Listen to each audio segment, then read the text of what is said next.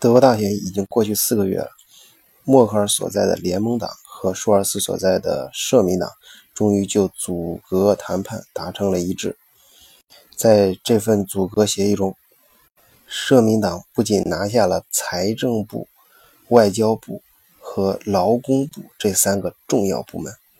还保留了司法、家庭、环境部的大权，而默克尔所在的联盟党则主张。经济、国防、卫生、教育、农业几个部门，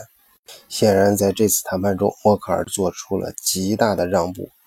关于让出财政部部长这个重要职位的时候，默克尔也自己表示很痛苦，但还能忍受。在未来的组阁政府中争取到这么多实际的利益，我相信。舒尔茨应该是功不可没，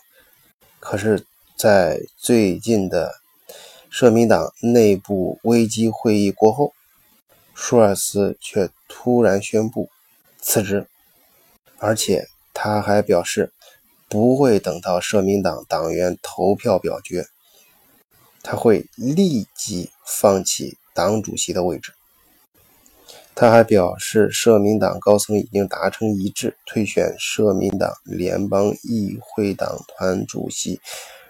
纳勒斯成为新一任党主席的候选人。如果纳勒斯顺利当选，他将成为社民党一百五十年历史上第一位女性党主席。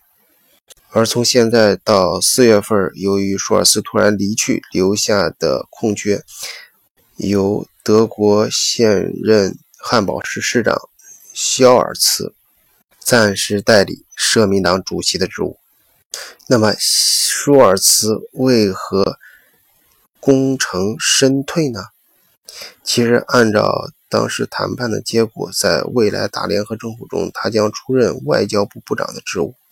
但是，在这次谈判中和目前德国的政局。引得党内很多人对他个人的定位